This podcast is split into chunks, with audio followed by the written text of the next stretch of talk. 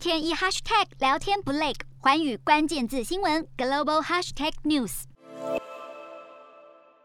美国枪支暴力的死亡人数持续成长，大规模枪击事件频传。然而，尽管生命饱受威胁，却仍有大批民众支持宪法保障拥枪权，让政治改革陷入僵局。瑞士智库小型武器调查指出，全球八点五七亿把民用枪支中，美国人就持有三点九三亿把，占整体的百分之四十六，拥枪率为全球最高。其中调查数据更显示，美国每一百人拥有一百二十把枪械，远远高于。于饱受七年内战之苦的也门，而且是全球唯一公民持枪数比人口还要多的国家。除此之外，在开发国家中，因为枪支受伤或是意外丧生的人数，美国也是最高。健康指标和评估研究所二零一九年数据指出，美国每十万人就有四人因为枪支暴力丧生，是其他已开发国家平均值的十八倍。虽然美国人口仅占全球百分之四，但却有超过二点三万人饮弹自强，占全球百分之四十四。美国的大规模枪击案也是全球最多。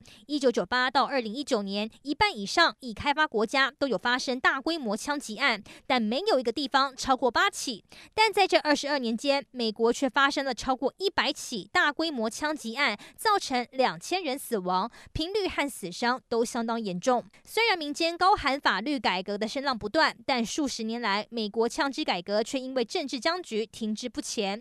二零二一年四月数据显示，百百分之八十的共和党选民认为，枪支法关乎权力，不该严格限制。